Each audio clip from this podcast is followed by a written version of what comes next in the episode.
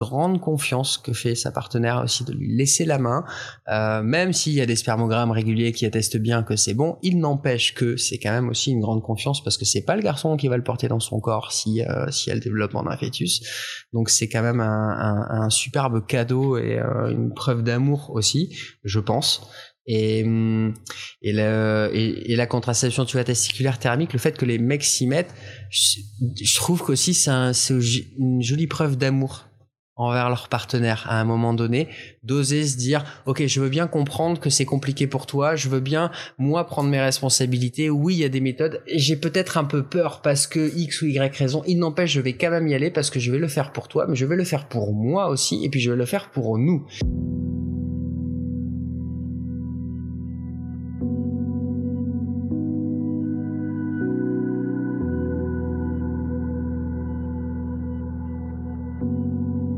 L'entrepreneuriat attire de plus en plus de candidats.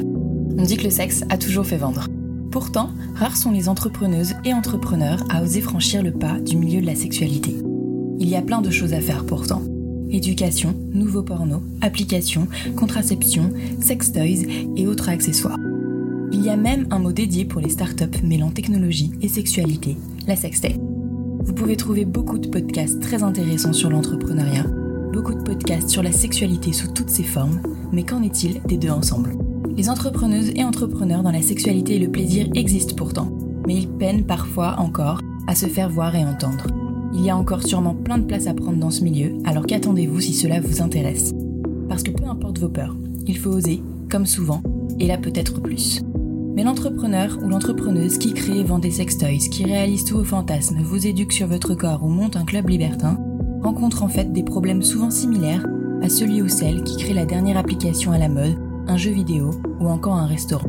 On verra quand même les quelques différences qu'il peut avoir. Le marché de la sexualité et des plaisirs est vaste, il touche tout le monde de plein de manières différentes, et c'est pour ça que c'est un marché très intéressant. Avec le podcast de Talk, je vous propose de vous inspirer des entrepreneuses et des entrepreneurs qui ont osé.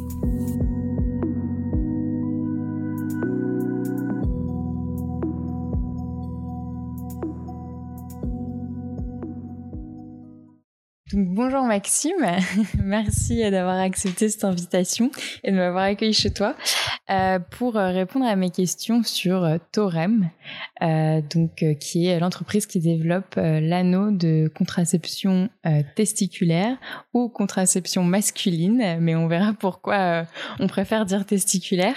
donc je vais te laisser te, présenter et puis expliquer comment tu en es venu à, à développer cette entreprise et surtout comment ça fonctionne cet anneau. Bonjour Manon. Euh, ben, du coup, merci, euh, merci de me donner aussi euh, la parole et euh, une occasion de, de, de, partager ce que ce que ce que j'ai ce que j'ai compris, découvert pour moi et ce que je partage aussi avec avec les garçons maintenant. alors, bah, Torem, c'est c'est une entreprise qui est toute jeune, elle a, elle a une année. je l'ai créée dans le but en fait de rendre accessible un, un outil à visée de, de maintien des testicules en, en position haute pour que les, les garçons euh, puissent pratiquer la, la contraception euh, dite masculine et thermique ou euh, contraception testiculaire. Euh, moi, clairement, cet outil, je l'ai créé parce que, ben, à un moment de ma vie, ben, je me suis retrouvé dans dans un parcours contraceptif avec ma partenaire où les méthodes hormonales ou invasives étaient compliquées et et du coup, d'un commun accord, on est allé voir ce qui se faisait pour les filles et pour les garçons, mais plutôt de manière naturelle. Et euh, c'est comme ça que je suis tombé sur euh, le site d'Ardecom, qui est vraiment l'association euh, fondatrice, hein, des, des, pères fondateurs de, de ces approches dans les années 70, les pionniers qui ont développé à la fois des, une voie hormonale et une, une voie thermique. Et euh, fort de, de, de cette expérience-là, je me suis lancé et j'étais bien intéressé par la thermique, qui me semblait super en tout point de vue, parce qu'elle est quand même naturelle, pas d'effet sur les hormones, hyper réversible, très très très efficace. Euh, donc voilà, je comprenais pas trop pourquoi est-ce qu'elle était tant masquée, voire invisibilisée. Et puis à côté de ça, ben voilà, pour la pratiquer, il fallait se remonter les testicules. Alors, euh, à part euh, les maintenir euh, avec un slip, c'est ce qu'ils avaient pensé à l'époque, hein, le, la technique de, de, fabriquer des slips ou des jockstraps avec des élastiques, de sorte de harnais en fait pour maintenir les, les testicules en position haute. Euh, il y avait ça, et sinon simplement se les tenir avec la, les mains, ça aussi c'est possible, hein, de, de, voilà, de tenir les testicules en position haute. C'est pas très très viable sur le long terme. Hein. en effet. 15 heures par jour et C'est pas possible pendant. Euh, voilà, ouais, tu as des crampes. C'est le remont de couilles toulousain, c'est ça J'aime beaucoup l'expression. Ouais, le remont de couilles toulousain, ouais, ouais, ouais, qui a été créé du coup à Toulouse par des Toulousains. Euh, qui voilà, est même disponible seulement au CHU de Toulouse. Alors, qui est disponible euh, officiellement seulement euh, ouais, au CHU de Toulouse euh, par l'intermédiaire de, de l'andrologue euh, Roger Miosset, qui voilà, qui, qui, le propose au cours de, de ses consultations. Donc ouais, donc à l'époque c'était compliqué en fait d'obtenir le slip euh, il y avait bien quelques réseaux militants, mais euh, très peu développés de là où je me trouvais. Donc euh, ben, j'étais dans une impasse. À la fois j'avais une volonté de pratiquer cette contraception et j'étais dans une impossibilité technique d'accéder d'accéder à la méthode. Et c'est comme ça que j'ai inventé l'anneau, en me disant mais tiens est-ce que simplement un anneau en silicone, est-ce que simplement d'enserrer au final la verge et les bourses vides, ça ne ça ne fonctionnerait pas? Voilà, et de ce postulat-là, pendant euh, quelques mois, années, j'ai développé quelque chose. Euh, j'ai construit cet outil euh, avec avec un bureau d'études entre autres, euh, avec beaucoup beaucoup de réflexion, et pour aboutir en fait à cet anneau, l'anneau Andro Switch que du coup la société Torem euh, développe. Euh, voilà, cet anneau n'a jamais au départ eu une visée d'être commercialisé. Hein, clairement, c'était euh, je me construisais mon outil pour me mettre moi dans un parcours contraceptif. Euh, il se trouve que voilà tous les copains des réseaux militants et euh, les copains autour de moi étaient quand même vachement intéressés par ce que je faisais et étaient comment dire on, on, on avaient envie, en fait, au final, eux aussi, de récupérer cet anneau. ils, me le demandaient, ils me disaient, tu veux pas me faire un anneau? Je leur disais, attendez, euh, je m'en fais un pour moi, ça veut pas dire que je vais en faire pour la pour la terre entière. C'est pas c'est pas c'est pas ça. Et puis en plus, c'était à ma taille. Euh, on est tous différents, donc il faut quand même plusieurs tailles différentes. Donc c'était c'était compliqué, voilà. Donc euh, la création de la société, elle est elle est partie de là, voilà, de ce postulat qui manquait des outils, qui n'étaient pas assez accessibles et euh, et puis euh, et puis un, une réelle envie des, garçons qui déjà étaient dans des pratiques contraceptives ou de personnes qui désiraient se contracepter de pouvoir euh, utiliser ce, cet outil pour euh, se remonter les testicules. Ok, d'accord. Et quand tu dis euh, réseau militant, par exemple, du coup c'est un réseau militant qui se fait un militant, moi j'ai envie de dire, un militant contraceptif, militant féministe, c'est quoi comme type de réseau en fait? Pourquoi il faut être militant pour avoir envie de s'intéresser à sa contraception, tu vois Ah, alors oui. Non mais oui, tant mieux. Hein, c'est une, ouais, ah oui, c'est une vraie question. Hein. Pourquoi, euh, pourquoi c'est resté aussi uniquement dans un réseau euh, militantiste? Euh, Ben, je pense que hum, quand même peu de garçons dans les années 80, fin 70 s'intéressaient quand même à la chose. C'est quand même de rester dans des milieux un peu fermés, très très donc féministes. On était vraiment dans, sur les, les, mouvements de MLAC aussi, sur les approches contraceptives. Il y avait euh, il y avait cette alliance. Euh, mouvement de MLAC. Euh, MLAC, c'est le mouvement pour la libération, et l'avortement et la contraception. Ah oui, pardon. Ok. Euh, donc donc voilà, c'était les, les, les, premiers mouvements vraiment mais très très indépendants qui pratiquaient l'avortement ou qui diffusaient la contraception euh, un peu sous le manteau. Mhm. Euh, pour forcer les institutions après à le, à le rendre viable euh, et officiel pour, pour, tout le monde. Donc au départ, vraiment cette pensée de la, de la contraception, elle, est, elle émerge en fait de ces mouvements militants et plutôt sur des, des, des personnes d'extrême gauche, à gauche, gauche toutes. Et donc donc c'est resté en fait historiquement ancré sur sur ce sur ce type de de, de, de personnes et sur ce sur ce hum, sur ce type de d'organisation sociale. Euh, petit groupe, militant, euh, ça fonctionnait euh, sous forme du coup de, de, personnes qui se réunissaient régulièrement autour d'une machine à coudre pour se fabriquer son modèle, ses outils euh, à visée contraceptive. Et euh, du coup, au travers de l'excuse de la fabrication, du do it yourself, il y avait cette histoire de libérer la parole libérer aussi la parole des hommes, donc être aussi dans une pratique de déconstruction du patriarcat que, euh, que chacun portait en soi, euh, au-delà de d'être dans une action directe et concrète sur son corps pour être euh, dans un jeu d'équité et de partage avec euh, avec ses partenaires au niveau de la contraception. Et malheureusement, c'est resté c'est resté comme ça très longtemps. Ça n'a jamais vraiment émergé sur euh, sur sur du grand public. C'est resté lettre morte parce que parce que clairement ça n'intéressait personne en fait. Euh, les lobbies n'étaient pas intéressés par ces pratiques-là. Euh, culturellement, euh, ça semblait compliqué euh, de proposer des choses pour les garçons parce que euh, on partait du postulat que, ben, comme c'est les femmes qui vont porter l'enfant, c'est elles qui vont être responsables à 100% en fait de la maîtrise, de la de la de la planification familiale au final. Et au final, ces discours, ils ont amené de fait un oubli de dire que ben, la fertilité, en fait, c'est une question individuelle d'abord et donc c'est une responsabilité individuelle euh, qui se met dans un jeu collectif au travers de la contraception, qui va être une pratique collaborative, qui va plutôt se faire à deux, dans un euh, dans une maîtrise de la de la fécondité. Voilà. Et euh, souvent, voilà, il y a eu cette, euh, cet oubli de la fertilité pour simplement garder que la fécondité et, euh, et faire porter la, au final, ce qui était une chance, une libération émancipatrice pour les femmes, qui est devenu après une sorte de fardeau dans lequel socialement on s'est enfermé pendant pendant des dizaines et des dizaines d'années. Voilà. Ouais. Et dans lequel on est encore un peu toujours, quoi. Ouais. on est en train d'en sortir. ok. Du coup, euh, donc pour rappeler aussi, tu étais infirmier à l'origine.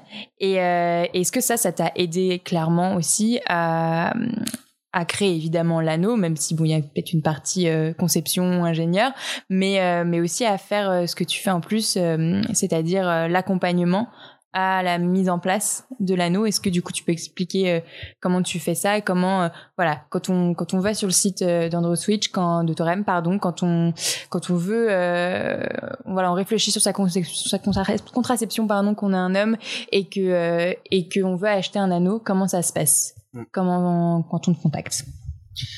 Alors en général un garçon, il va pas arriver tout de suite sur le site et euh, acheter un anneau et, euh, et commencer sa pratique, euh, parce qu'en fait, il n'y a pas de, on n'a on pas de retour culturel sur une pratique de nos pères, par exemple, à visée contraceptive. En gros, si moi je me retourne et je regarde mon père, qu'est-ce qu'il utilisait comme méthode pour se contracepter? Bon, il est devant pour le coup, mais ben à part la capote et le retrait et l'abstinence il y avait pas grand chose. Même la vasectomie, ça fait quand même pas très longtemps que c'est euh, officiellement acceptable en France. Et, ça reste encore très compliqué d'accès sur des populations jeunes, alors que ça devrait pas être le cas.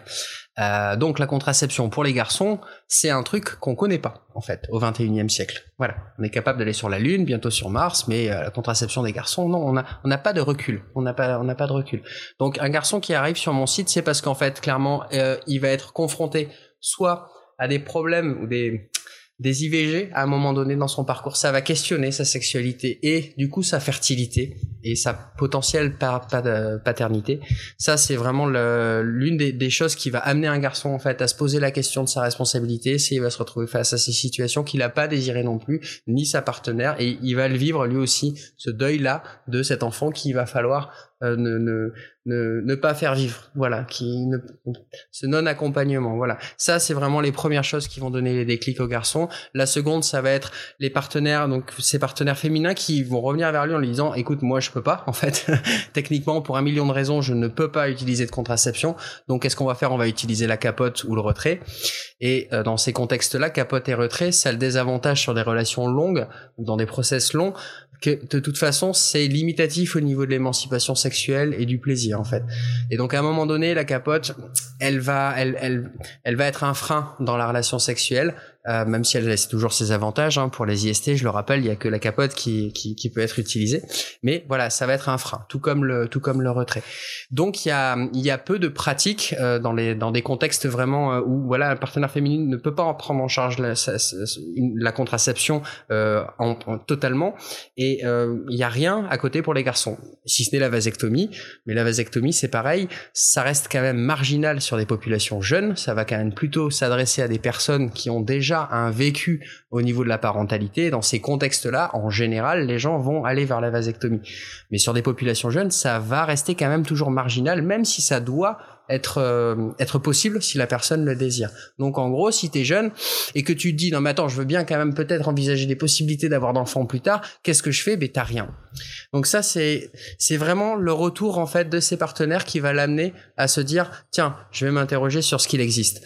Et c'est comme ça qu'il va arriver sur mon site en général. En ayant pris conscience que ben voilà, déjà un parcours ça peut peut-être se partager il peut prendre tout ou partie en charge de la contraception sans enlever la maîtrise aussi de la charge contraceptive de sa partenaire, c'est-à-dire sans, sans enlever quelque chose qui a été un gain pour pour les femmes à un moment donné. Vraiment, c'est euh, la contraception euh, pour les garçons, c'est ce n'est pas enlever quelque chose, au contraire, c'est rajouter, c'est c'est euh, C'est ce que tu appelles oui, la contraception mutualisée. Ouais, c'est ça.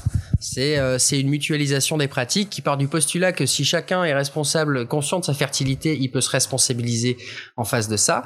Et donc, si chacun individuellement a une pratique contraceptive, donc la thermique avec la, la symptothermie ou le diaphragme, par exemple, ben ça va être deux méthodes naturelles qui vont se mutualiser, qui du coup vont être redoutablement beaucoup plus efficaces qu'une seule et même pratique. Et ça va mettre les deux partenaires aussi sur un pied d'égalité. Les deux vont maîtriser leur fertilité et ça va créer une pratique contraceptive euh, qui est viable sur du long terme, basée sur les connaissances du corps, qui est soft, qui est douce au final et qui est euh, voilà, qui est dans une approche de, de, de longue durée quoi. Voilà. Donc les garçons arrivent sur mon site déjà dans, ces états, dans cet état d'esprit-là. Et, donc dans cet état d'esprit-là, mon site, il, il, est, il est construit en fait pour que le garçon, il comprenne euh, un peu mieux son corps ça va être vraiment le premier truc. C'est en gros, il va découvrir à la fois ce que c'est que le fonctionnement de la thermique, mais comment fonctionne son corps. Parce qu'en gros, peu de garçons savent vraiment ce qu'ils ont entre les jambes. Ça va vraiment être le, le, premier, le premier vecteur du, du, site. Ça va être de comprendre, voilà, c'est euh, ce qui est ce que le comment comment le garçon se constitue lui-même et comment est-ce qu'il va pouvoir appréhender ce, ce protocole. Le second temps, ça va être se dire, ok, bon ben je suis prêt, je veux bien essayer. Et là, ça va être un temps un peu plus symbolique, archétypal, où ça peut être compliqué de se dire, euh, me les remonter, est-ce que ça va faire mal? Mais alors ça va disparaître, donc c'est vécu comme une émasculation. Mais alors ça veut dire que je vais plus rien éjaculer. Toutes ces questions-là, en fait, sur euh, le virilisme, euh, tout voilà, ces, dogmes archétypaux qu'on nous a transmis de génération en génération, on arrive à un moment donné, ben on se retrouve à devoir les poser ou à y être confronté. C'est un peu la, la, troisième étape. C'est quoi les questions classiques, les, vraiment les grandes peurs euh... Ah bah, les grandes peurs, c'est ça va me faire mal. Euh, moi, je, je touche pas à mon sperme. Je voilà, il est il est hors de question que ça modifie quelque chose sur mon sperme. La, la thermique ne modifie rien sur l'apparence du sperme et le volume. Je le précise ici, le, les spermatozoïdes, c'est quelques pourcentages, moins de 5% du volume total émis. Hein, donc euh, voilà. Et euh, c'est l'apparence l'aspect aussi de se dire euh, tiens ben en fait je vais plus rien avoir entre les jambes. Alors c'est pas plus rien du coup parce que je t'avais demandé tout à l'heure en, off euh, c'est même quand tu mets l'anneau t'as quand même des testicules faut pas dire qu'on a pas alors tu n'as alors tes testicules ne sont plus entre tes jambes elles sont vraiment euh, au-dessus de la verge par contre en dessous t'as toujours cette poche en fait le scrotum qui est là. Voilà. Mais c'est une poche vide. Voilà. C'est ça. Donc il y a quand même cette sensation un peu un petit peu de vide un petit peu de vide, ouais. Un petit peu de vide. C'est vraiment ce qui revient, ce qui revient principalement. Euh, ouais, en général, c'est ça. Après, il y a toutes les questions au niveau des hormones de dire est-ce que ça va affecter mes hormones euh, Est-ce que je vais me retrouver dans la même position que les filles qui prennent la pilule quoi Est-ce que ça va vraiment altérer mes hormones? Et euh, ouais, ouais, ouais, ouais. Et après, la réversibilité. Est-ce que vraiment, vraiment, si je mets ma fonction euh, en veille, en stop, est-ce qu'elle va redémarrer, quoi? Ça, c'est le, c'est ça, ça peut être un vrai, un vrai frein, un vrai frein. Mais hum, tu vois, par rapport à ce frein-là, même des mecs qui commencent et qui ont l'anneau, euh, j'en ai quelques-uns dernièrement là qui m'ont envoyé leurs résultats de spermo, donc ils, ils, je donne des exemples, mais il, me disait spermogramme, voilà, donc l'examen pour déterminer ta concentration de spermatozoïdes qui permet de savoir si tu es bien en état d'infertilité, de, de, contraception ou, ou, pas, en fait, si t'es, si voilà, si t'as assez peu de spermatozoïdes pour dire que t'es, euh, es contracepté. Il y en a qui m'appellent et me disent, ok Maxime, bon, le seuil c'est moins de 1 million, mais là j'en ai que, euh, j'en ai 50 000. Et ils me disent, est-ce que j'en ai pas trop peu? Tu vois Et donc, il reste quand même ce truc-là de se dire, mince, il faudrait pas que. faudrait pas que ça à savoir, du coup, parce que j'ai appris un truc vraiment aujourd'hui. En gros, on considère qu'un homme est infertile, en tout cas en, termes de nombre de spermatozoïdes, en dessous de 15 millions, c'est ça? De spermatozoïdes par milligramme. Millilitres. Euh, millilitres, pardon, millilitres. Et, euh, et par contre, pour la contraception, on demande à ce qu'il y ait moins d'un million, Mm. c'est ça? Ouais. Donc vraiment, le gap est énorme. Euh, Là, on est sûr quoi que, que, que normalement, il n'y aura pas de, de, de fécondation possible, Ouais. en fait. Alors on est sûr dans, dans le sens où il n'y a pas de méthode sûre à 100% Oui, pour la oui. contraception, c'est jamais 100%, mais on est sûr parce que c'est des méthodes qui sont efficaces à plus de 99,6%. On est en gros sur des mêmes types d'efficacité que des dispositifs intra-utérins au cuivre. On est sur des méthodes qui sont très très très efficaces. Donc c'est ce que je dis aux garçons en général ou aux couples. Si vous pratiquez la thermique, il faut pas que vous ayez un désir inconscient d'enfant derrière. Il vaut mieux utiliser le retrait ou la capote dans ces cas-là, si vous voulez vous laisser surprendre par la vie. Ça aussi, voilà, c'est vraiment dire non aux garçons, non. Surtout qu'avec la thermique, il est possible d'arrêter totalement la fonction, c'est-à-dire de ne pas en avoir simplement moins d'un million, mais d'aller à zéro. Et donc d'avoir des résultats qui sont équivalents à une personne qui aurait une vasectomie. D'accord? Donc, euh, donc ça, c'est tout à fait possible. Voilà. Et ça, comment ça se passe? C'est en fonction de comment on met l'anneau? Non, du nombre d'heures. D'accord. C'est à peu près 15 heures par jour, mais euh, voilà, si le garçon en portant 15 heures par jour son anneau, au bout de 3 mois, il se retrouve par exemple à, euh, à 500 000 par millilitre, ben, je lui dis en général, écoute, si tu veux aller à zéro, augmente d'une demi-heure ou une heure tous les jours, et probablement en fait que tu vas descendre, aller à zéro. En fait. Voilà, c'est aussi simple que ça. Le 15 heures, c'est parce que généralement ça fonctionne pour tout le monde pour 15 heures, mais en gros, des fois c'est plutôt 13 et des fois ça va plutôt être 16. Ça, c'est un- parce qu'on n'est pas tous sensibles à la chaleur de la même manière. Voilà. D'accord. Mais euh, voilà, une fois qu'on sait à 15, à 15 heures par jour à combien on arrive, il y a des, garçons à 15 heures, bah, ils arrivent à zéro. D'autres à 15 heures, bah, ils sont à 1 million, 1 million 2. Et ben en fonction, on réajuste quoi, un quart d'heure, une demi-heure par jour, et puis on arrive vraiment à quelque chose d'affiné et de qui correspond vraiment à, à la personne. Ok, donc une fois euh, le concept, comment ça fonctionne, euh, l'anneau, euh, comment ça arrête la production, euh, enfin petit à petit, de, de, de spermatozoïdes, euh, que les questions euh, qui font peur sont posées, Mm. euh, que, euh, que le garçon est convaincu. Comment ça se passe pour la suite après Ben, euh, le garçon, après, il va y avoir la question de la taille. Euh, ça, ça revient, ça revient fréquemment. Donc, il y a cinq tailles de disponibles, mais en gros, il y a 10 tailles parce que il y a des, euh, avec un même moule, en utilisant de l'huile de silicone un tout petit peu, il y a moyen de modifier l'élasticité des anneaux et du coup d'avoir des tailles intermédiaires. Donc, en gros, un garçon, j'ai voulu que les choses soient très simples. Donc, sur le site, il a simplement besoin d'avoir une érection, de poser une règle et de regarder en fait à peu près la largeur de sa verge, plutôt au niveau de la base. Voilà. Cette information, une fois qu'il l'a, ça lui donne une valeur. Cette valeur, il regarde dans le tableau qui est sur le site et ça lui donne en fait le, la taille à prendre. Voilà. Les tailles, euh, c'était au début XS jusqu'à XL. Ça aussi, ça m'a été reproché aussi par des andrologues en disant vous pensez pas que ça peut être discriminant, euh, que ce soit XS ou XL. Je fais attendez, on n'en est pas là quand même. si si, toujours parce que ça a été problématique aussi pour les capotes. Donc j'ai utilisé du coup des, des personnages plutôt de de, de South Park parce que clairement ça m'a fait fièche de de de- d'être confronté à ça et de me dire qu'en fait là on ne parle pas d'une histoire de, de grosseur on s'en fiche en fait c'est euh, c'est voilà c'est ça n'a rien à voir. Il y a y a d'autres enjeux derrière. Et que savoir que ça vous pouvait être limitatif bah du coup j'ai utilisé des petits personnages drôlatiques euh, qui aussi avaient fait un épisode euh, basé sur le la taille de la verge euh, voilà. Donc euh, donc voilà. Une fois que le garçon a trouvé sa taille, ben écoute, il passe la commande. Après, euh, la commande, elle est, elle est préparée ben, ici avec mes parents, et, et puis il la reçoit dans la semaine. Après, il fait ses essayages, il voit si- s'il se sent bien ou pas, et là après, il revient vers moi. Euh, en général, il n'y a pas de souci, tout va bien. Euh, si jamais il voit que c'est pas la bonne taille, que oh, c'est trop serré, ou alors ben non, ça tient pas, c'est trop lâche, il revient vers moi, il m'envoie un petit mail, et là, on entre en phase d'essayage. Donc je lui demande quelques mesures en plus, et puis après je lui envoie de quoi faire ses essayages. Euh, après à ce moment-là, souvent on fait une visio pour voir comment il s'y prend au niveau de la mise en place. On a un petit entretien téléphonique et tout ça. Il détermine vraiment le modèle qui lui va. Je lui laisse un peu de temps pour qu'il puisse se tester dans toutes ses activités de la vie quotidienne. Puis une fois qu'il est sûr, il me renvoie les modèles qu'il veut pas. Et puis là, là, il commence vraiment. Et pour commencer vraiment, bah, il va d'abord arrêter de porter l'anneau, commencer à aller voir son médecin traitant pour faire cette fameuse visite précontraceptive où là clairement il va il va il va il va revenir au contact du corps médical.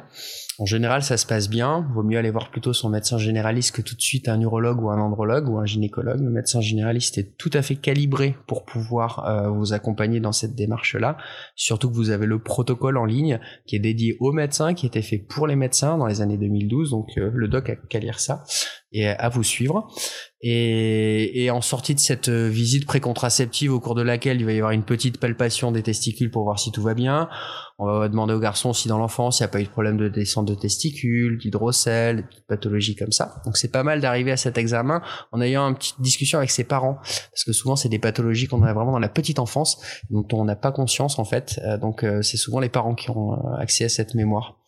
Euh, voilà. Et euh, le garçon sort de cet entretien avec un spermogramme, là, une, une, prescription pour spermogramme. Et là, il va au laboratoire, il fait son spermogramme. Et puis, euh, si le spermogramme est tout à fait normal, eh bien, il peut, il peut commencer sa pratique. 15 heures par jour, 7 jours sur 7, de remonter. Ok, et c'est efficace au bout de au bout de trois ans. Non, je rigole. Quelques mois. En gros, au bout d'un mois et demi déjà, il va passer de plusieurs dizaines de millions à à peine euh, un ou deux millions. Et en gros, donc au bout d'un mois et demi et au bout de trois mois, parce qu'un cycle de spermatogénèse c'est deux mois et demi, donc on arrondit à trois mois pour que ce soit aussi plus simple. Euh, au bout de trois mois, le garçon en fait va faire un examen pour vérifier qu'il est bien en dessous d'un million. Voilà. En général, il est en dessous du million, il n'y a pas de pas de problème. S'il n'est pas en dessous du million, euh, c'est qu'à un moment donné, il y a un testicule qui redescend, il s'en rend pas compte dans la journée. Euh, mais à part ça, ou alors il ne porte pas un nombre d'heures assez important. Clairement, au lieu de le porter 15 heures, bah, il va plutôt être euh, dans les 12, 13, puis il s'en s'en est pas rendu compte. Ou alors il l'aura oublié plusieurs jours. Mais voilà. Tout garçon qui commence la thermique, il est réceptif à la thermique et il est sûr, s'il pratique bien, au bout de trois mois, il est sûr d'être en état de contraception pour l'instant, on n'a trouvé personne qui ne réagisse pas, qui ne, qui ne, qui soit, euh, qui soit euh, merde, résistant à la chaleur. Ça arrivera peut-être un jour, mais pour l'instant, ça a l'air de marcher chez tout le monde. Voilà. Il n'y a pas de contre-indication euh, à partir du moment où le spermogramme est, bon, qu'il n'y a pas de, de, de, kyste ou quoi que ce soit. Il n'y a pas de contre-indication quasiment au port de l'anneau. Non. Alors il n'y a pas de contre-indication. Il y a il y a une contre-indication majeure c'est euh, c'est plus un ensemble de contre-indications, on va dire. C'est par principe de précaution, l'idée ça va être de pas perturber une fonction qui est déjà perturbée. Donc, si le spermogramme est pas bon, en fait, euh, là il va, va falloir aller voir un spécialiste pour voir si quand même, malgré le fait que le résultat soit pas bon, on peut pratiquer ou pas. Ça c'est le premier truc. Euh, une autre raison qui, qui peut euh, qui demande l'avis d'un spécialiste aussi, ça va être s'il y a eu des problèmes de descente de testicules dans la petite enfance. Parce que les problèmes de descente de testicules dans la petite enfance, justement, ça va entraîner des, une altération en fait des outils de production des cellules de Sertoli et de Leydig qui sont dans les testicules et qui eux vont euh, ne, pourront pas mûrir en fait sur le temps de la petite enfance. Et du coup vont naturellement à l'âge adulte faire des spermatozoïdes de mauvaise qualité, tu vois, avec un pouvoir de fécondance très très bas. Donc là c'est c'est une question de se dire voilà, est-ce que sur ces fonctions déjà altérées on peut on peut altérer avec la chaleur ou pas, tu vois, dans le dans le bénéfice risque. En général c'est en général on peut on peut y aller. Mais ça demande quand même l'avis d'un spécialiste et quelques examens complémentaires. La seule chose, la seule raison pour laquelle vraiment on peut pas pratiquer, en fait, c'est quand on a une hernie inguinale. On a eu une hernie inguinale, c'est en gros euh, les hernies inguinales, c'est euh, alors comment dire ça? Il y a plusieurs couches dans le dans le bas ventre en fait, dans le ce qu'on appelle le péritoine, qui vient envelopper les organes. Et puis à un moment donné, il y a une couche qui vient lâcher, et du coup il y a des ganglions, il y a une partie en fait de ce qui était dans la poche interne qui vient sortir. D'accord. Et du coup, elle sort au niveau du pubis et ça vient faire une bosse en fait sur le côté. Voilà, bloc comme ça. Dans l'aine Non, non, au niveau du pubis. Ah, ok, au niveau du pubis. Voilà, voilà, ça fait une, une, une, excroissance comme ça, molle en fait, que tu peux appuyer, que tu peux remettre dans le corps. Mais comme les tissus qui tenaient ce qui, ce qui tenait cette excroissance ont lâché, bah, ça fait une petite boule. Et en fait, pour la soigner, les gens mettent un, un filet. Et en fait, en mettant un filet, en fait, ils viennent fermer la, poche sur le côté. Et du coup, cette poche-là, elle peut pas recevoir le testicule. Ah d'accord, la poche interne qui est censée pouvoir recevoir les testicules quand ils remontent, ne, il y a une des deux qui n'est pas accessible. Elle est fermée en fait par un filet et du coup techniquement tu peux pas mettre le testicule dedans. Voilà, ils l'ont fermé justement vu qu'à l'intérieur ça avait été déchiré. Eux, bah, ce qu'ils ont trouvé comme solution, c'est de rajouter un filet, mais ils le rajoutent à cet endroit-là. Et donc comme c'est à cet endroit-là et que c'est normalement à cet endroit-là où le testicule doit passer pour être en position haute, bah, il peut plus passer, donc euh, il peut plus être monté. Voilà. Ça, c'est l'une des raisons. Euh, ça prouve bien que quand même le, le, le, fait que les testicules remontent, c'est une fonction naturelle du corps qui existe de base, ouais. euh, avec ou sans anneau de toute façon. Ah oui, Parce que quand, euh, quand, quand on a froid, quand, Mm. quand on n'a pas de place, Mm, mm. avec des vêtements trop serrés ou quoi, les testicules remontent naturellement. Naturellement. Ou quand on a beaucoup de plaisir aussi, ça peut arriver. Elles, D'accord. elles vont remonter. Ouais, ouais. Naturellement. Ok. D'accord, donc euh, hyper complet. Donc là, tu accompagnes sur tout ça. Et ensuite, euh, sur, euh, sur les personnes euh, que tu as pu accompagner, là, la plupart des, des enfin, le temps d'adaptation, il s'est bien passé. Les retours Ouais. sont, ils sont assez convaincus rapidement. Ouais. Ok. Ouais, ouais, les garçons sont assez con- sont convaincus rapidement. Certains ont besoin d'être accompagnés longtemps, C'est quoi longtemps? Quelques semaines. Euh, Il y en a des fois euh, même deux mois, je les suis. Mais c'est rarissime. Mais mais c'est plus parce que la personne a besoin d'être aussi rassurée, que ça reste quand même une pratique marginale et que euh, les garçons ils sont quand même un peu isolés. C'est pour ça que c'est bien s'ils peuvent se rapprocher des groupes locaux s'ils le désirent. C'est pour ça que j'ai mis en place aussi une communauté sur euh, sur l'application Signal pour que les, les gars puissent discuter entre eux. Il y a ce truc aussi d'être euh, de pas se sentir tout seul. C'est pour ça que je fais cet accompagnement et ce présentiel où je suis tout le temps là, ils m'envoient des questions par WhatsApp, par par mail, n'importe quoi, je suis là, je fais des visios au besoin pour eux, mais aussi pour leur couple à deux. Enfin, je réponds aux questions et euh, et voilà, et je prends le temps qu'il faut. Et si euh, et puis pour certains, tu vois, l'anneau non, ça marche pas ou ils en ont pas envie ou pour un million de raisons, on bas, je les fais basculer sur d'autres pratiques. Euh, d'autres pratiques, soit thermiques avec euh, du textile euh, ou du spermapose, ou euh, partir sur de l'hormonal ou euh, ou des méthodes plutôt symptothermiques pour les pour leurs partenaires. Voilà, c'est D'accord. C'est un nouveau métier, c'est contraceptologue en fait que je fais. Voilà, ça n'existe pas. Très bien. C'est noté. Euh, mais euh, du coup, ça, là, on parle pour l'instant de garçons qui étaient quand même, euh, qui sont venus te voir par eux-mêmes, enfin, dans le sens où ils sont fait leurs recherches, Mm. ils ont pris conscience de ça tout seuls, que Mm. ce serait bien qu'ils prennent cette res- responsabilité-là de la contraception. Est-ce qu'il y a des cas où, où, où tu as dû être un peu plus la personne qui, qui, qui va convaincre l'homme, euh, où il a eu cette discussion en couple, il est pas convaincu, il a dit ok, d'accord, et, et, c'est la femme qui t'a contacté peut-être. euh, Ça arrive. Ça arrive? Ça arrive. c'est- Enfin, c'est une bonne idée, puisque même peut-être pas, en fait. S'il est pas convaincu de base, euh, essayer de le convaincre. euh, Mm. Il- il- derrière se cache l'histoire du consentement, quoi. Tu peux Ouais. pas forcer quelqu'un à faire quelque chose qu'il a pas envie de faire. Alors après, comment l'amener à ce qu'il veuille le faire? Et euh, en- dans quelle mesure le part- la partenaire est légitime pour euh, faire ça, c'est compliqué, quoi. bien sûr. Euh, donc en général, quand les, les, les filles m'envoient des messages, certaines ça arrive, euh, Maxime, mon partenaire, ah, il veut pas, mais pourtant ce serait bien parce que moi je galère dans ma contraception et tout. Je leur dis, euh, je leur dis, il n'y a pas, ils me demandent comment les convaincre. Je dis, Mais il n'y a pas à les convaincre, quoi. Faut, faut pas essayer de les convaincre. Je leur dis souvent, voilà, qui m'appelle, on peut en discuter déjà. Ça permet de désamorcer toutes les bombes psychologiques et émotionnelles autour de, de ces pratiques-là. Mais après, voilà, si la personne veut pas y aller, elle veut pas y aller. euh, on peut pas forcer. Moi, ce que je dis, si, bah, si vous êtes dans une impasse et que euh, la fille n'a aucune méthode ou qu'elle veut pas, c'est légitime aussi. Tout comme c'est légitime qu'un gars ne veuille pas se, se contracepter. Dans ces cas-là, eh ben, pas de quid vaginal. Pas de pénétration vaginale. C'est tout. D'accord. C'est tout. Aussi simple que Comme ça. ça, j'imagine qu'il n'y a pas beaucoup de couples euh, qui le font, quoi. Enfin, en tout cas, dans ces contextes-là. Mais ça, c'est vraiment une... là, tu rentres dans l'intimité du coup d'un couple et, et les discu... Ouais. discussions et, et c'est là où ça arrête un peu ton accompagnement parce que tu peux pas. euh, Ah non, oui, moi je peux, Voilà. je peux pas aller plus loin. Par contre, mais euh, mais c'est la c'est la seule alternative viable que j'ai trouvé à dire aux gens qui sont dans une impasse dans leur relation à deux, c'est dire prenez le temps d'y réfléchir, prenez le temps de vous poser des questions à savoir là le projet de parentalité, où est-ce que j'en suis avec moi-même, tu vois, est-ce que je veux ou pas un bébé, qu'est-ce que je veux pour mon corps, euh, est-ce que je veux une pratique naturelle et être auprès de mon corps, est-ce que je veux m'investir pour mon corps, est-ce que euh, euh, quelles sont ces limites qu'il y a en moi qui me disent que non, je ne peux pas toucher à mes testicules, quoi, tu vois, euh, toutes ces déconstructions culturelles, mais je peux que les susciter.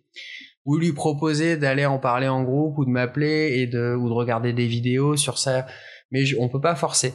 Mais la seule solution qui, à mon avis, est viable si vraiment le couple est dans une impasse, c'est de dire voilà, pas de quid vaginal, pas de quid vaginal, pas de fécondance. Point.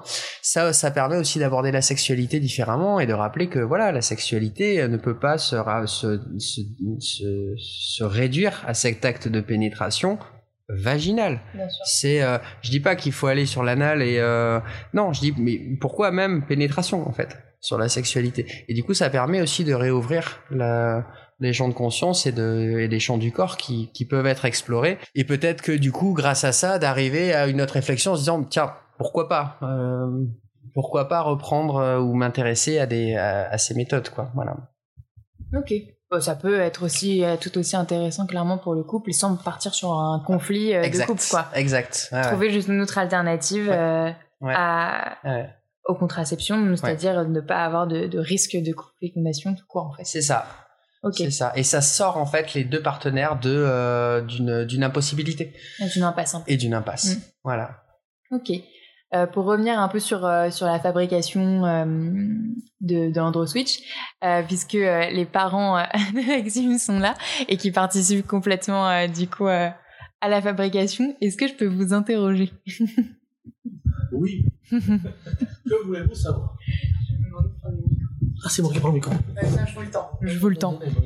Euh, bah, je vous demande juste peut-être de vous présenter, de m'expliquer euh, ce que, ce, que, ce que vous faites, comment vous participez euh, à, cette entreprise, ce, que, ce qui vous vous intéresse dans le projet et pourquoi c'est important pour vous de le faire, enfin ce que, ce que vous voulez. Ce que je Très bien. je suis le papa de Maxime, donc, et Maxime nous a présenté son projet il y a de nombreuses années. Donc après l'étonnement et la surprise et puis la découverte, effectivement, parce que moi c'est ma génération, on connaissait pas du tout, on n'a jamais parlé de ça de toute façon. Donc eh on a décidé, mon épouse et moi, de l'accompagner euh, au maximum euh, dans son projet. Et donc on en est venu, donc on va faire court, puisqu'on en est venu au final, donc il fallait trouver un endroit pour la fabrication, donc euh, ça s'est passé là. Et la fabrication, Maxime avait mis au point déjà tout ce qui était les moules, euh, trouver les bons produits de silicone et tout, qu'il a fallu faire de nombreux essais, ainsi de suite et tout. On est passé par des phases extraordinaires, hein, des histoires extraordinaires d'ailleurs, parce qu'on a eu des résultats d'enfer. Bon, bref. Donc c'était très très très intéressant, effectivement. Du coup, on a, on a tout à fait participé à l'évolution de son, de, son, de son projet. Et donc maintenant que c'est au point, mais ma j'ai en charge donc la, la fabrication de tous, tous ces moules, différentes tailles et tout, et puis, et puis ma foi, ça se passe euh, très très bien. Et puis, vous avez un exemple là sur la table, voilà, c'est voilà. Et donc à la suite de ça, eh avec mon épouse maintenant, elle plus, se charge plutôt de la partie, la partie logistique, envoi, suivi euh, et tout et tout et tout. Et donc on fait ça à deux, et puis, et puis, et puis on, je pense qu'on s'en sort pas trop mal vu les résultats. Euh, je pense que notre patron est assez content de nous. Apparemment. et, et, vous, madame, est-ce que je peux vous demander, du coup, vous par exemple, euh, en tant que femme euh, et en, et en tant que mère, euh, du coup, vous avez aussi euh, bah, découvert tout ce qui était peut-être contraception masculine, bah, comme moi finalement, bah, vous aussi monsieur, mais mais est-ce que du coup c'était ça a été peut-être plus particulier pour vous de partir de travailler sur ce projet-là? Parce que là vous accompagnez peut-être que la contraception des hommes, c'est pas une discussion que vous avez l'habitude d'avoir dans votre vie, j'imagine. Ça a été une petite révolution. Je reconnais que c'est sûr que c'était c'était quand même vraiment quelque chose de, de, très fort, oui, très très très original et en même temps j'étais très fière aussi de voir que mon fils euh, s'intéressait de près à ce souci quand même qui concerne tellement de couples, tellement de femmes aussi qui sont en souffrance et, et voilà, je, ça c'est quelque chose qui m'a beaucoup beaucoup euh, stimulé au départ et après, euh, bon, ben, euh, les choses se sont faites tellement euh, progressivement, petit, parce que le, départ, l'idée, l'idée de Maxime, elle date de plusieurs années quand même. Hein, donc, euh, on a vu grandir un petit peu ce, ce projet. On a vu, oui, oui, c'est prendre prendre forme et puis. ouais, franchement, c'était une merveilleuse merveilleuse aventure. C'était une belle une belle aventure, c'est vrai. On, s'est découvert aussi à travers tout ça, puisque puisque bon, il y a de l'interaction. Ça a permis de bien bien bien se découvrir. Euh, et puis moi j'ai appris plein de choses aussi, évidemment, énormément de choses. Donc ça c'est c'est formidable. Non non, euh, voilà, c'est que du bonheur. Et du coup, c'est pas bizarre de. Enfin, il y, a deux questions. Il y a le fait d'entreprendre en famille, c'est pas forcément courant. Enfin, c'était courant euh, avant, de moins en moins, j'ai l'impression. Peu importe le sujet. Hein. Et là, en plus, euh, il y a eu ce. Voilà, c'est sur la sexualité. Donc, sur la contraception, certes, mais qui touche à la sexualité. Est-ce que finalement, euh, du coup, ça a apporté voilà, des discussions en famille? Est-ce que du coup, vous, vous parliez sexualité en famille avant le sujet, avant le, le projet? Non. Oui, ouvert, certes, mais non, on n'abordait pas le sujet. On n'a pas abordé. Le dimanche, le dimanche après le rôti, non, on n'abordait pas du tout le sujet de la contraception. Non, non, pas du tout. Non, non, pas du tout, pas du tout. Mais ceci dit, à, travers ce, ce, projet, ça nous a permis effectivement ben, d'apprendre des choses comme anime femme, effectivement. Ça, c'est on a découvert des choses, hein, de toute façon. Hein. Et puis de se rendre compte surtout à quel point beaucoup de, de, de couples, de femmes euh, sont toujours euh, en souffrance, euh, en galère, en galère. Hein. C'est ça qui est, ce projet, il est intéressant pour ça. Faire avancer quand même les choses à ce niveau-là, les mentalités, tout ça, c'est, hyper important, quoi. C'est hyper important. Et surtout que ça, ça pas dire améliorer, ça a complètement changé notre relation euh, en famille, hein, de toute façon. Hein. Oui, ben, bien sûr. on n'a pas du tout les mêmes rapports euh, que je trouve qu'avec son enfant, quoi, on exécute quelque part, c'est ça. on est des exécutants. Mais il, a, il, a plus, il, a, plus, la vision effectivement du, du long terme et de, de la portée effectivement de tout son projet et tout, euh, puisque c'est lui qui le porte à différents endroits, euh, puisqu'il en parle beaucoup à droite et à gauche. Nous, on est plus là dans le, le terrain, le, pas le nez dans les anneaux, mais enfin, voilà, c'est et on se rend compte à travers certaines émissions et tout, quand on, quand on le voit en train de de parler de son projet et tout, et de son affaire, on se dit quand même, hein, on y participe et tout quand même, bon, euh, on est un peu fiers, effectivement. parce qu'il les eh maîtrise bien, très C'est un projet qui n'aurait pas pu être, qui n'aurait pas pu exister de toute façon euh, sans, sans vous deux. Hein. C'est euh, parce qu'en fait, c'est impossible d'être à la fois à la production, de gérer un peu le suivi, euh, de gérer le suivi des garçons euh, au quotidien, de gérer les associations, les acteurs qui reviennent vers moi, les projets institutionnels ou de conférences. Euh, c'est c'est extrêmement chronophage. Et euh, oui c'est clair il faut être plusieurs et c'est euh, c'est sûr que sans eux sans, sans cette base au final mm. euh, parce qu'on du coup on s'appelle tous les jours quand je suis pas là c'est tous les jours on fait le point. Moi je fais le mailing de mon côté je reviens vers eux. Alors sur le tel gars tac on va envoyer ça changer ci et ils me disent ah, alors attends on a eu retour d'un colis nana c'est un tel il te dit ça. Euh, on fait ce point là de de voilà du, du quotidien autour d'une petite entreprise euh, artisanale euh, mais ça va aussi sur la gestion des stocks où ils me disent ah là on a plus de on a plus de colis ou les silicones au secours qu'est-ce qu'on fait et tout machin et moi qui viens vers eux alors ça va les moules ça marche est-ce qu'on a les bons outils? Parce qu'on a créé des outils aussi donc je suis pas mal revenu sur aussi tout ce qu'a pu développer mon père sur la sur la production. Petit à petit il a, il a créé en fait un nouveau métier aussi clairement de nouveaux outils de nouvelles manières de faire. Parce que travailler le silicone c'est très très subtil très complexe. C'est pour ça qu'au démarrage on a eu énormément de pertes on s'en sortait pas on se disait on va jamais y arriver. On va jamais y arriver faire faire une petite production quoi. C'est impossible, c'est trop exigeant, c'est trop long, ça coûte trop cher. enfin tu vois.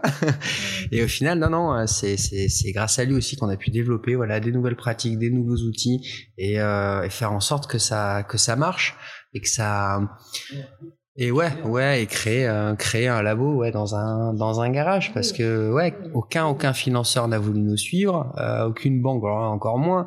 Et puis euh, même voilà des, des, des sociétés plutôt euh, médicalisées, centrées voilà sur l'accompagnement des porteurs de projets, tu vois, sur cette thématique-là, c'est pareil, personne n'a voulu jouer quoi. La seule solution c'était de partir en mode en mode artisanat. Donc euh, voilà, produire ensemble des anneaux et euh, moi aller euh, vadrouiller pour aller parler de ça. Comme quand je suis arrivé en Belgique, j'ai dit alors la contraception pour les garçons ça existe? Ah bon, ça existe? Oui oui, ça existe. Tu vois, hein, et il y a, y a voilà cette méconnaissance, il faut arriver à, aller la lever un peu partout, quoi, tout en continuant à préserver la production et le développement ici, quoi. C'est ça qui est, qui est passionnant, quoi. Ok. Et euh, merci beaucoup, du coup, pour votre témoignage. Euh, et euh, pour partir plus sur la sexualité en général ou, ou, la contraception, du coup, en général, même si on, je pense que pour beaucoup, on a un peu des petites idées en tête, mais, mais qu'est-ce qui bloque la contraception masculine ou testiculaire? Qu'est-ce qui, selon toi, voilà, bloque le plus Et où est-ce qu'il faut aller combattre euh, quel stéréotype il faut le plus aller combattre pour euh, peut-être euh, oser espérer trouver un, financement un jour, développer ça à plus grande échelle. voilà, déjà ce, ce, ce sujet-là. Bah, je pense que déjà il faut arriver à ce que l'information soit visible et accessible partout. C'est-à-dire que quand, une personne se pose une question sur la contraception, il faut que très facilement elle arrive à voir ses, euh, alternatives euh, testiculaires. Aller voir sur des sites et un peu partout pour que petit à petit, ça déjà dans l'idée en fait d'une contraception dite masculine, ça existe. Voilà. Euh, pourquoi plutôt dite masculine ou plutôt pourquoi les garçons que les hommes euh, Pourquoi euh, testiculaire plutôt que que masculin? C'est c'est parce que l'un des plus gros freins, c'est cette histoire de genre cette histoire de case qui au final c'est quand même c'est c'est une donnée scientifique c'est une c'est une manière de voir scientifique le genre là à partir de nos caractères sexuels secondaires qui est très limitatif binaire et qui ne qui ne représente pas du tout la réalité de la diversité de l'humain. On est des mosaïques et on n'est pas du tout euh, simplement homme ou femme. C'est beaucoup plus complexe que ça. Euh, donc cette binarité posée qui simplifie les choses ok pour lire le monde euh, il y a l'autre et il y a moi il y a cette dualité ok cette binarité elle est est pas juste si tu la rapportes à ces, pratiques contraceptives parce que la contraception c'est foncièrement quelque chose d'individuel mais dans une volonté collective, dans une rencontre vu que c'est quand même une rencontre d'un ovocyte et d'un spermatozoïde. Et cette démarche-là, elle ne peut pas être euh, duelle, elle ne peut être que uniciste et basée sur cette rencontre-là. Donc vraiment, le premier des stéréotypes à combattre, c'est déjà le genre qui est posé derrière la contraception. Et derrière le genre, il y a des mots. Et ces mots-là, c'est à nous, ceux qui travaillons, militons sur ces, sur ces domaines-là, à, à en proposer d'autres pour que peu à peu aussi les mentalités changent et que on n'arrive pas aux mêmes écueils que ce qui a pu être fait avec les pratiques contraceptives plutôt féminines, qui vont justement enfermer les personnes dans une pratique et ne pas les ouvrir en fait à une hybridation des méthodes ou à une mutualisation des méthodes, en disant non, c'est il y a qu'une personne qui, qui, il y a que moi qui suis en charge de la de la planification de la famille ou de la contraception. Non, c'est pas vrai. On peut le faire à deux en fait. On est à deux dans un couple, euh, voilà. Donc ça c'est euh, c'est vraiment le, le, le, premier frein. Le second frein c'est que euh, ben médicalement euh, l'andrologie le corps médical de l'andrologie n'existe pas. Il est euh, volontairement euh, euh, sectionné, diffusé, euh, disséqué entre différentes autres branches de la médecine. Carrément, quoi. Si quelqu'un veut faire andrologue, un bon médecin euh, qui veut faire, enfin, un, un, interne qui veut faire andrologue, en général, va dire non, mais t'es bon médecin, tu, vas plutôt faire oncologue, tu vas faire autre chose en fait. L'andrologie, c'est voilà, ça n'existe, ça n'existe pas dans la médecine encore. Et tout le travail, c'est de donner corps à ce corps de médecine pour que elle soit reconnue euh, parce que derrière l'andrologie se cache du coup de l'andro, de l'endocrinologie, de l'urologie, de la médecine généraliste, de la sexologie, de la psychologie, et tout ça, ça pourrait être regroupé dans ce corps de métier qui est qui existe le, pour les femmes, ce qu'on appelle la gynécologie, et qui n'existe pas chez les hommes. Ça n'existe pas chez les hommes en partie. Pourquoi? Parce qu'il n'y a pas d'outils à disposition des andrologues. Ils n'ont pas d'outils pour contracepter les garçons ou leur proposer des trucs. Et à part la capote, ils vont leur proposer quoi? La vasectomie? La vasectomie, c'est sous la main des urologues.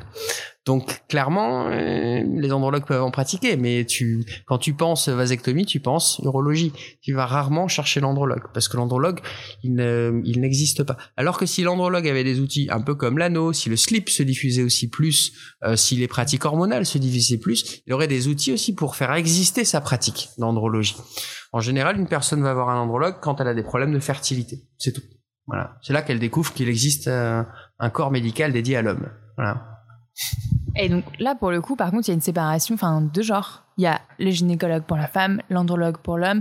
Et, et l'idée, ce serait que, que du coup, le, le- l'andrologue puisse prendre en compte tout, euh, tous les, les aspects de l'homme euh, et de la femme un peu, enfin tout ce qui va être lié finalement, peu importe, comment dire. Est-ce qu'il faudrait pas plutôt que ce soit un- une sorte de, de, mé- de- enfin, vraiment un médecin spécialisé dans la sexologie et sexologue qui s'occupe de tout ce qui est contraception et pas seulement euh, euh, puisque puisqu'on essaie de pas genrer, tu vois. C'est ça qui est, qui est compliqué. Il y a deux secondes, on disait ne pas genrer. Et je suis complètement d'accord avec toi. Euh, et, et en même temps, on parle quand même de gynécologue et, et d'andrologue qui, qui séparent de genre. Donc comment comment on, comment on fait? Eh ben, déjà, on fait des andrologues.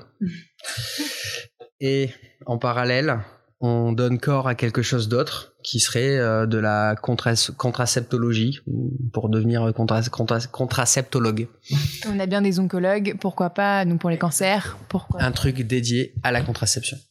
On sortirait la contraception des pratiques de, de, de l'approche pathologique. Parce qu'en général, on va voir un médecin quand on a un, quand on a un problème de santé. La contraception, c'est pas par rapport à un problème de santé, hein, c'est quand on est dans un corps sain, c'est quand, quand on, c'est- pas pour, euh, voilà, il n'y a pas de pathologique derrière. Hein, donc on pourrait très bien imaginer un autre corps de métier entre les deux, tu vois, entre le gynéco et l'andro, qui lui viendrait uniquement s'occuper de la contraception et qui travaillerait quel que soit le genre de la personne, peu importe. Voilà. Mais je pense que pour ce corps médian, que ce corps médian puisse exister, il va falloir d'abord équilibrer le départ. Et le départ, c'est qu'il y a un équivalent au niveau euh, corps médical pour les garçons, l'andrologie. Pour, parce que pour l'instant, le garçon, il vit dans une préhistoire au niveau de la médecine et de son approche du corps. Il n'y a pas de recul. Le, le, le garçon ne va jamais faire des check-ups de santé, encore moins sur ses parties intimes, ce qui fait qu'il arrive en fait au corps médical quand il y a déjà du pathos et que c'est déjà bien développé. Et dans une précarité au niveau de la santé énorme comparée aux femmes qui, elles, dès le départ, sont suivies par la gynécologue. Je dis pas que c'est spécialement une bonne chose d'être suivi aussi. C'est source de violence, c'est source de plein de choses. C'est, voilà. Je dis qu'on peut peut-être, euh, on peut peut-être le conserver, mais d'une manière douce. Le susciter aussi pour les garçons. Ok? Et en parallèle de ça, proposer après une troisième voie dédiée, non plus au pathos, mais simplement à la, à la contraception. Voilà. Ça, ce serait bien. Ok.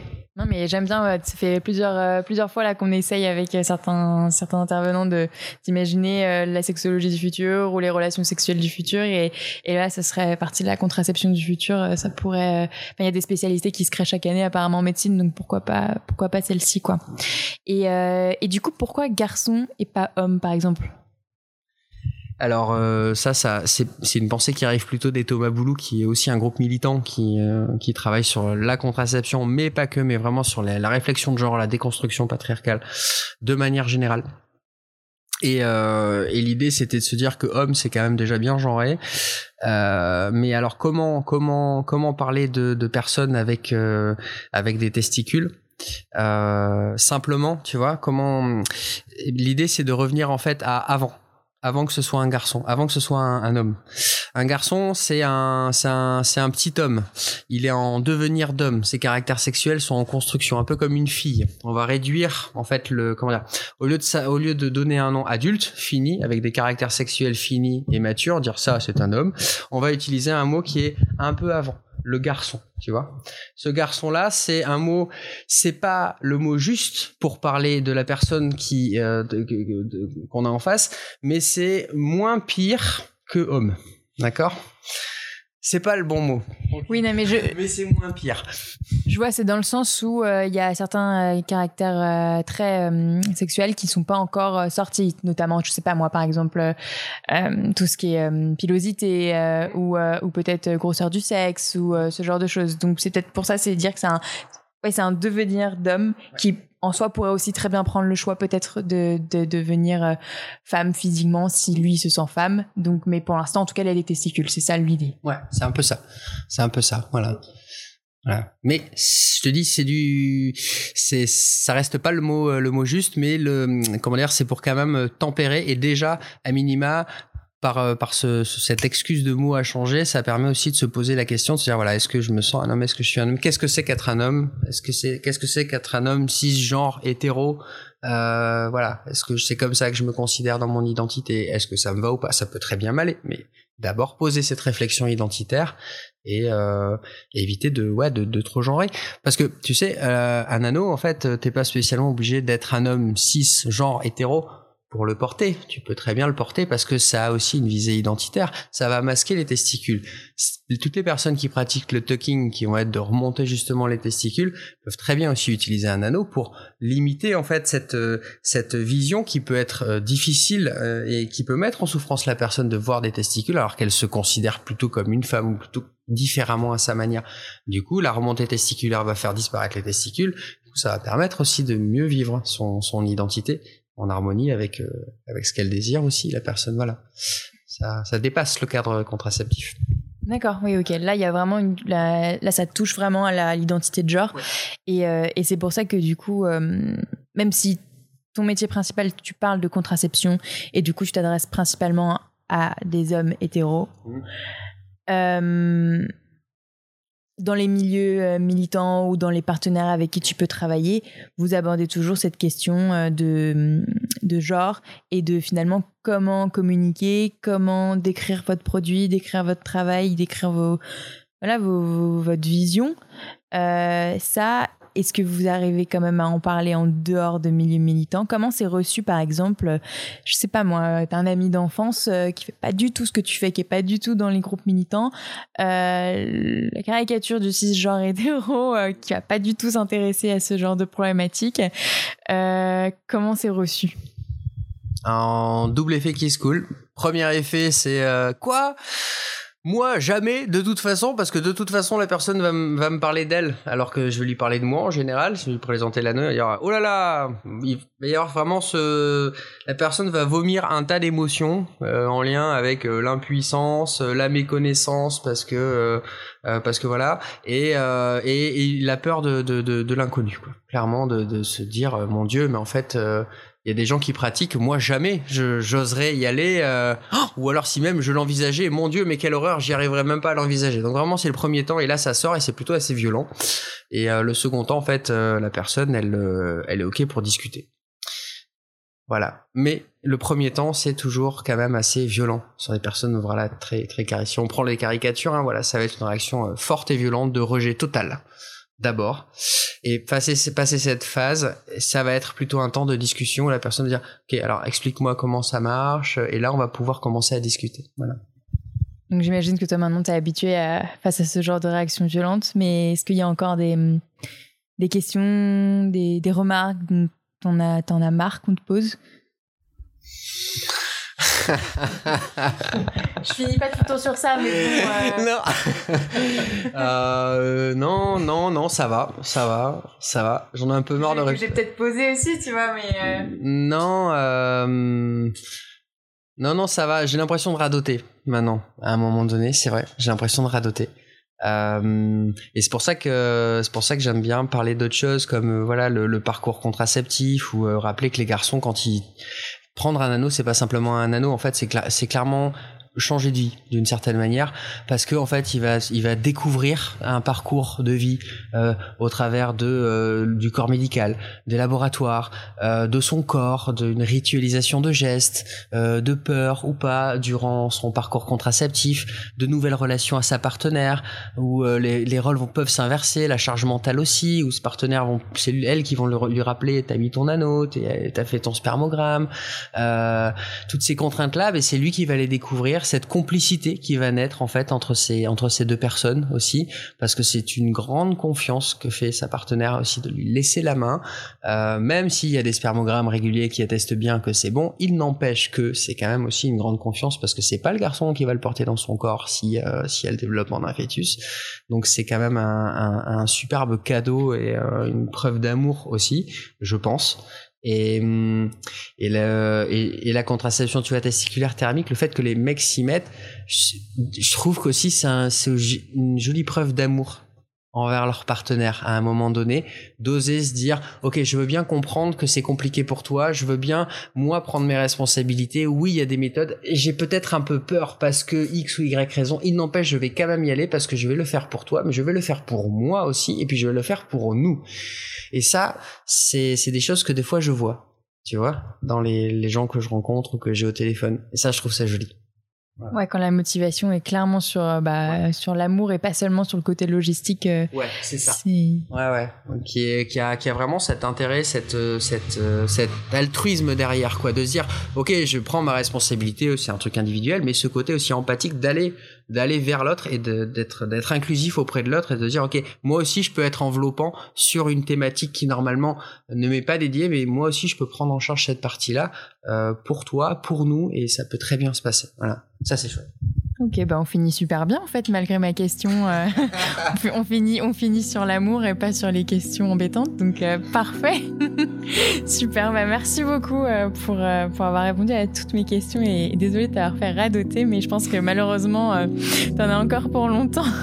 C'est pas fini. Donc j'espère que ce sera bien écouté. Je relais un maximum pour que, bah oui, pour qu'on en parle de plus en plus, quoi. Merci Ok. à toi, merci beaucoup.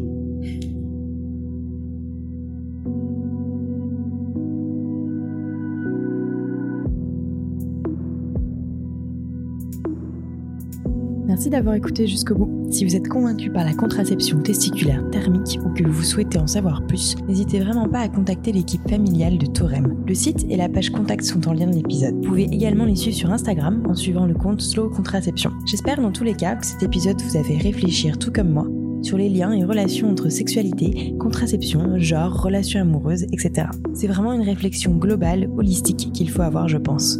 Ça me confirme aussi dans l'idée que les sujets liés à la sexualité et l'entrepreneuriat sont encore plus vastes que je ne le pensais. Ce n'est pas simplement d'un côté le plaisir, d'un autre la santé et de l'autre encore l'éducation. Tout est mélangé. N'hésitez vraiment pas à continuer de partager vos réflexions en commentaire de l'épisode ou en message privé, en plus de me mettre des petites étoiles évidemment. Vous pouvez me contacter sur le compte Instagram talk-du8universe ou sur notre site internet talk-du6universe.com. Merci encore et à très vite.